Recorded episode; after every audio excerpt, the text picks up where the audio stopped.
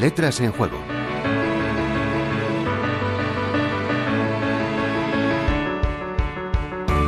Seguro que han escuchado en más de una ocasión aquello de que los actores, a los que se suele tener por supersticiosos, tienen bastante aversión al color amarillo, bajo la creencia de que trae mala suerte, ¿verdad? No es mal lugar el escenario de un teatro para encontrar supersticiones, manías, costumbres y muletillas que operan deseando el buen fin de las representaciones. Hace no muchas semanas les hablamos del origen teatral de la costumbre de entonar un mucha mierda para desear buena suerte en una función. Y efectivamente el amarillo parece ser un color, si no prohibido, sí al menos esquivado por el mundo de la farándula. La explicación es bien curiosa y nos lleva al siglo XVII. Mientras que en España el teatro era una profesión absolutamente especializada, donde la actuación, la dirección y la composición eran labores bien diferenciadas, en Francia encontrábamos que el más insigne representante del mundo teatral era un genio que hacía las tres cosas, escribir, dirigir y actuar, Jean-Baptiste Poquelin, al que quizás reconozcan más como Molière. Cuenta la leyenda que en su última representación, La Malade Imaginaire, el enfermo imaginario, el 17 de febrero de 1673, Molière interpretaba a un histriónico e hipocondríaco Argan, vestido de pies a cabeza de color amarillo, y que sobre el escenario cayó desfallecido el bueno de Molière, llegando al fin de su vida de la manera más épica que puede concebir un actor.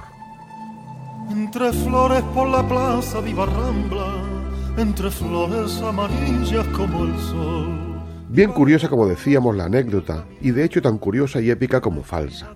El enfermo imaginario fue la última representación del genio francés, pero ni iba de amarillo ni murió en el escenario. Sufrió un ataque de empotisis, es verdad, durante la actuación, pero también es cierto que le dio tiempo a llegar a su casa y fallecer junto a su esposa, muy probablemente de tuberculosis. No le dio tiempo a Molière a recibir la extrema unción por no hallarse sacerdote, ni a renegar por tanto de su oficio de la farándula, considerado inmoral por la Iglesia.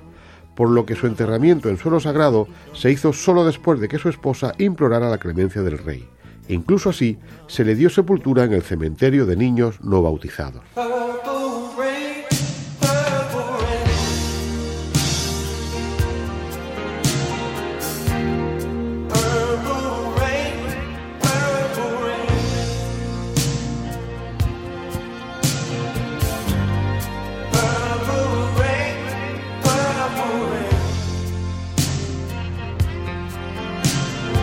Lo que tampoco es cierto es lo del color, pues el bueno de Jean-Baptiste iba vestido de amaranto, un color rojo intenso tirando a granate, por lo que tampoco se explica la razón por la que en Francia los actores reniegan no del amarillo ni del amaranto, sino del verde.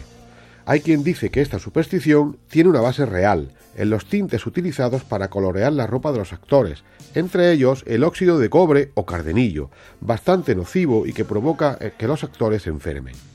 No sabemos, sin embargo, por qué los actores ingleses odian el azul, pero parece claro que el odio de los italianos al morado tampoco tiene que ver con Molière, aunque pudiera, sino con las casullas de este color que procesionan en las fiestas religiosas, especialmente de la cuaresma a Pascua y del Adviento hasta Navidad. El hecho de que durante estas fiestas se prohibiesen las representaciones profanas habría provocado el rechazo de la farándula. ¿Y los actores españoles? Ni el cardenillo, ni la cuaresma, ni el verde, ni el azul, ni el morado, ni Molière. Algunos aventuran una relación con el reverso del capote de los toreros, aunque parece tener más sentido una mala traducción de amarant, amaranto, en amarillo. Saberlo en realidad no lo sabemos con certeza.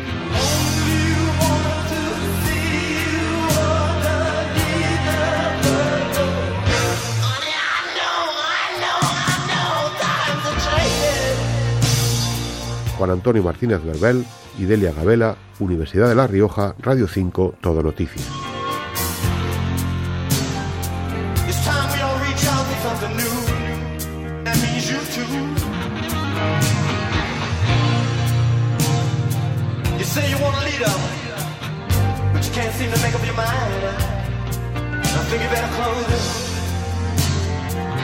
Let me guide you.